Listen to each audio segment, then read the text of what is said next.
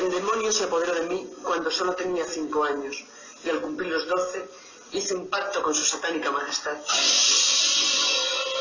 El inquisidor general y demás jerarcas del santo oficio escuchaban perplejos aquel alud de horrores que la venerada prioresa del monasterio de las Clarisas de Santa Isabel, en Córdoba, España, profería.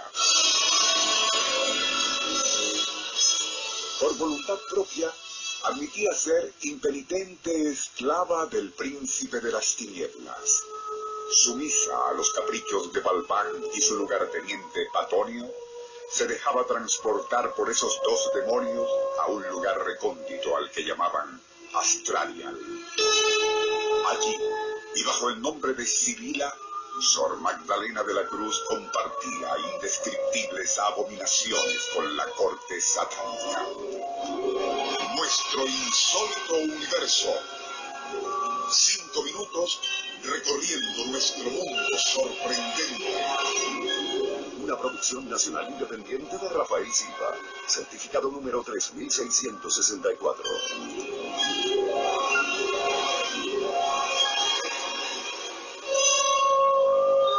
Nacida en Aguilar, Andalucía, en 1486, Magdalena desde niña había sido susceptible a extraños arrebatos y durante aquellos trances se dice que podía curar enfermos y tranquilizar a enajenados.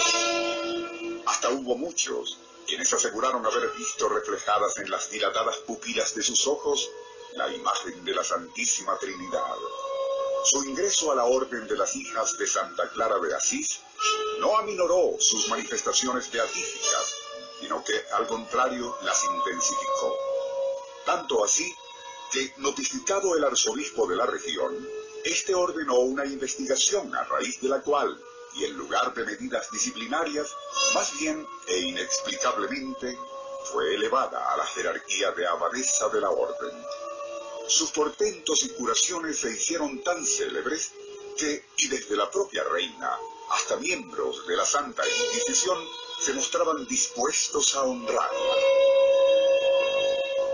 En 1543, Sor Magdalena enfermó gravemente y una de las monjas, quien sospechaba de sus prodigiosas hazañas, como prueba, la roció con agua bendita. De inmediato la enferma caería posesa de violentas convulsiones, profiriendo blasfemias con una voz ronca y gutural. Llamado un médico apotecario, este comprobó que la penetración de largas agujas en su cuerpo no provocaba reacción alguna, mientras que otras, pequeñas y bañadas en agua bendita, de inmediato causaban paroxismos convulsivos y la continua repetición del número 1544, acompañado de la críptica frase este es el año de los 40 anunciados. Aquellas incoherencias, más las reiteradas confesiones de su liga con Satán, motivó la intervención de la Santa Inquisición y sus temibles interrogatorios extraordinarios, que Magdalena no solo superó airosamente, sino incluso llegó a impresionar a los oficiantes con la erudita convicción de sus razonamientos teológicos habiendo sacudido a la iglesia hasta sus bases con aquellas confesiones tan explícitas como escandalosamente descriptivas, de todas formas resultaría absuelta, aunque remitida a otro convento como simple monja y bajo estricto mandato de silencio. Allí vivió en comparativa tranquilidad espiritual hasta su fallecimiento en Andújar a mediados de 1560. Por cierto que, y según lo aseguraron varios testigos, justo cuando Magdalena expiraba, ocurrieron eventos tan extraños como inexplicables. Lobos en las montañas vecinas aullaban sin cesar. Varias monjas, de las más recatadas, estallaron en risas incontrolables, mientras murmuraban obscenidades. Un viento helado comenzó a soplar, y velas, así como velones, se apagaron simultáneamente en todos los ámbitos del convento, siendo inútiles los intentos para encenderlas, pues de inmediato se extinguían.